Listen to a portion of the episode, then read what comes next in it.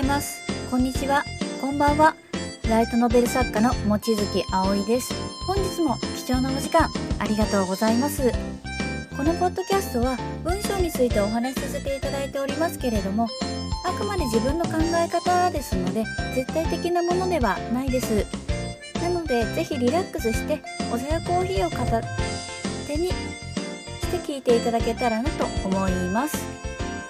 し文章に関する気になること質問等がございましたらアドレスがポッドキャストの説明文のところにございますのでそちらにご連絡ください。それでは早速本題に入っていこうと思います。本日は原点に戻りまして人を引きつける文章とは何かということをお伝えさせていただこうと思います。あの技法ではなくて本質的なことをお話しさせていただきますね結論を先にお伝えさせていただきますとちょっと媒体や書く内容によってまちまちなので100%こうとはちょっと申し上げられないところはあるんですけれども書く順番とかがありますのでものによっては。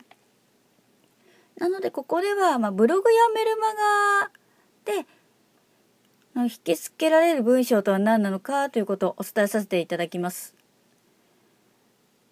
でこれら2つブログやメルマガ、ま、SMS 関係ですかねで引きつけられる文章としては、ま、個性的な文章、ま、つまりあの書き手の性格や性質考え方などがもうありありと表現されている文章だと自分は考えています。でちょっと繰り返しになってしまうんですけれども内容によってちょっと異なりますので一概にはちょっと言えないところがあるにはあります。もちろんあなたが扱っている商品商材にもよりますのでで物によってはやはり、まあ、日記系とかでしたら文脈明るい方がいいですし、そうですね。営業関係かな？すぐに浮かぶのは。あとはもう法律関係とかですね。そういうあのいい意味で硬いものといいますか落ち着いた雰囲気の方がいいのであればその文脈自体を、まあ、過去笑いとか使わないで落ち着いたものにした方がいい時もありますのであとそれはものによるというのもありますね。まあ、共通して言えるものとしては何かの写しまあ、教科書でも何か本でも何でもいいんですけれどもそれらの内容を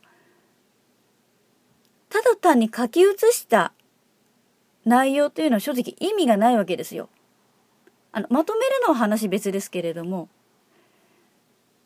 ただ写すだけということでしたら、まあ、著作権に引っかからない程度ですよもちろん。に書くということでしたら正直あなたが書く必要ってないわけですよね。写経なら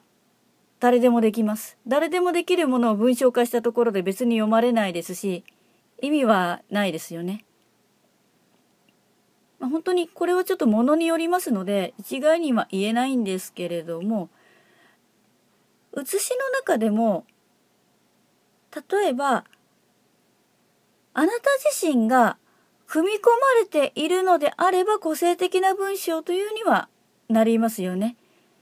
でこの個性的な文章で大切なのがもうあなた自身の感情考えものの見方いろいろと捉え方はあると思うんですけれどもそれを絶対に組み込むということなんですね。個性ってやはり一人一人違いますからそれを入れるだけでも全然結果は変わってきます。で例えるのであればダイエットの日記を更新していると仮定してください。で芸能人のようにもうその方自体が本当に有名な人なのであればもうそれだけで権威性がありますからダイエットの日記を書いた内容ともかくとしてそしたらもうすぐもう皆さんバーってそちらを読まれますよね。まあ、それだけで、あの、読みたいという好奇心が、あの、人にはありますので。なので、そういう方々ではなくて、ここではあくまで、ごく普通の、まあ、その辺にいると言ったらあれなんですけれども、まあ、その辺にいる一般人として、あ、一般人の方が書いてるとしてください。で、そこで考えてみていただきたいのですけれども、その辺の人、まあ、お兄ちゃんお姉ちゃん、おっちゃんおばちゃんでも、あの、どなたでもいいんですけれども、普通の人が書いている日記を、あなた読みたいと思いますか？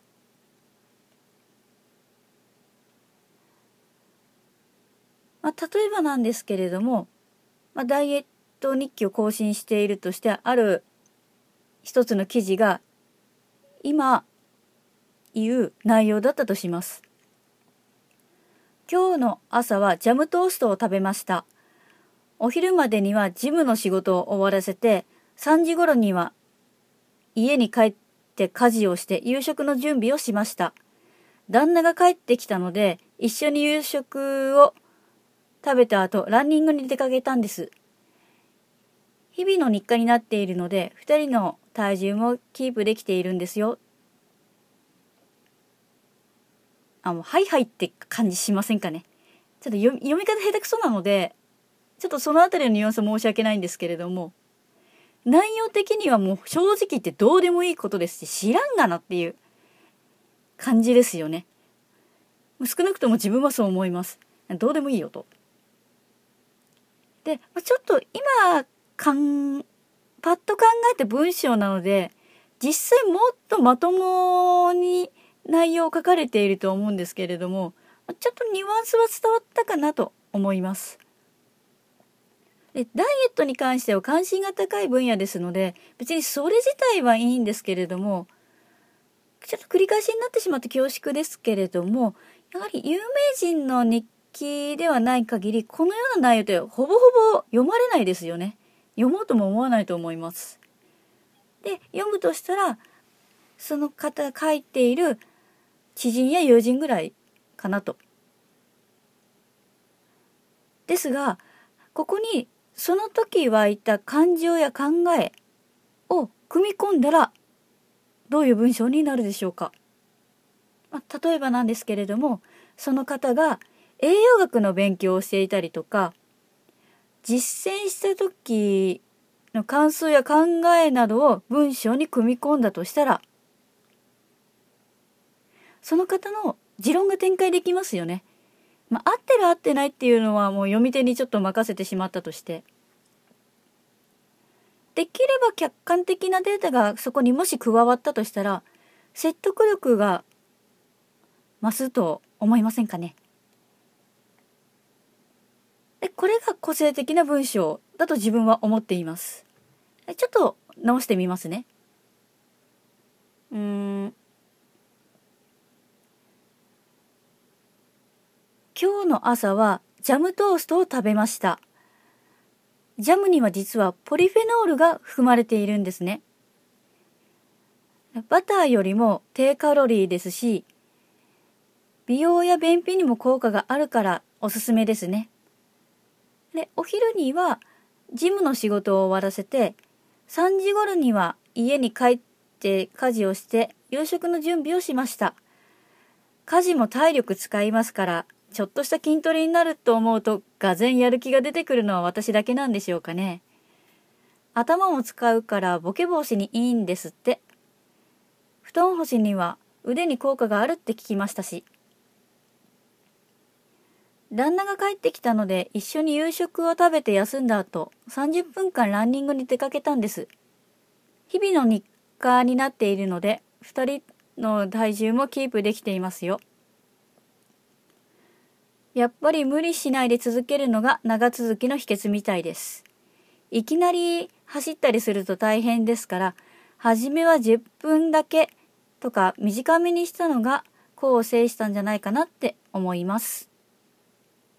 どうですかね最初に出てきた文章よりはだいぶマシになりましたよね。文章は説明文のところに記載しておきますので、もしよろしければ見比べてみてください。口頭だとちょっと分かりづらいと思いますので。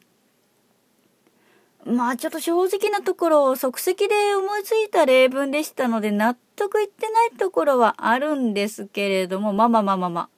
ちょっとそのあたりは許してください。まあ、実際なので違う印象を感じ取っていただけたらなと思います。で次回はもう少し個性的な文章についてもう少し掘り下げていこうと思います。本日は以上になります。いかがでしたでしょうか？少しでもあなたのお力になれたら幸いです。では本日はこの辺りで失礼させていただきます。またお会いいたしましょう。あなたの人生に夢と希望がありますように。